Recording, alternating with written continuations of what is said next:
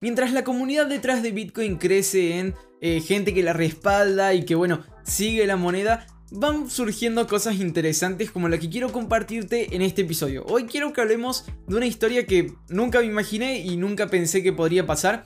Quiero hablarte sobre un coche con el logotipo de Bitcoin que correrá en las 500 millas de Indianápolis.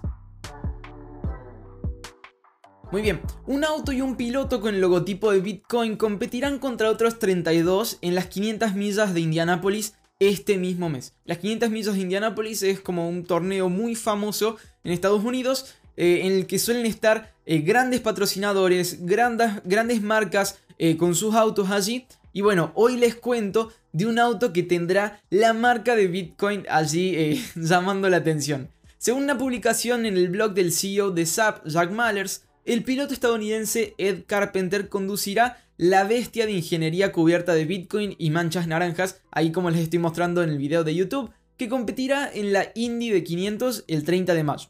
Carpenter, quien se convirtió en un Bitcoiner durante el último año, supuestamente renunció a todos los patrocinadores tradicionales en favor de conducir el coche de Bitcoin que portará el número 21 en la carrera. 21 por 21 millones de monedas.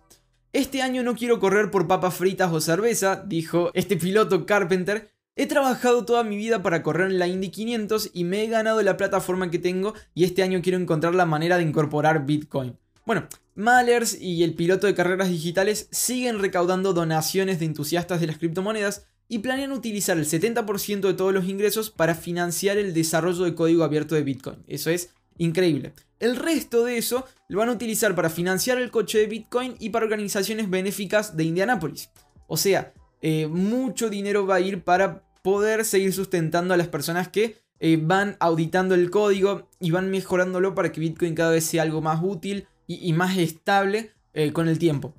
Ross Stevens, presidente ejecutivo del NYDIG o New York Digital Investment Group, aportó 250 mil dólares. Eh, Malers, este, este CEO detrás de una aplicación que está impulsando la idea de este auto, aportó 25 mil dólares. Su aplicación de pagos aportó otros 100 mil. Eh, Michael Saylor aportó unos 250 mil. Y bueno, hay otros sponsors como Anthony Pompleano, eh, la estrella de la NFL, Russell Okung, Peter McCormack, que es el presentador del podcast What Bitcoin Did. Este no es el coche de Strike, el coche de Coinbase, el coche de Kraken, este es el coche de Bitcoin, dijo Jack Mallers. Eh, en un mundo de patrocinadores de papas fritas y bebidas energéticas, Ed eligió correr por la libertad humana, la alfabetización financiera, la inclusión financiera, la tecnología del ahorro y el desarrollo de código abierto de Bitcoin. Bueno, esto fue lo que dijo textualmente eh, quien tuvo esta idea de lanzar un auto a la Indianapolis de 500 con la marca de Bitcoin. Realmente es, es, creo tal vez la idea más creativa que vi hasta ahora de poder impulsar Bitcoin a una, a una mayor cantidad de personas. Bueno, hechos parecidos acontecieron en el mundo del deporte, no tan grandes como este, pero sí relacionados. El año pasado un coche patrocinado por Cash App, una aplicación de pagos de Estados Unidos, eh, conducido por Darrell Baba Wallace, lució el logotipo de BTC en la serie de carreras más importante de la NASCAR.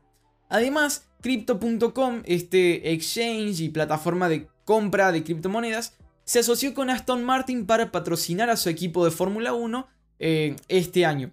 Tesos, esta blockchain, se convirtió en el socio oficial del equipo de Fórmula 1 Red Bull Racing Honda y se utilizará para lanzar tokens no fungibles eh, originales de esa organización.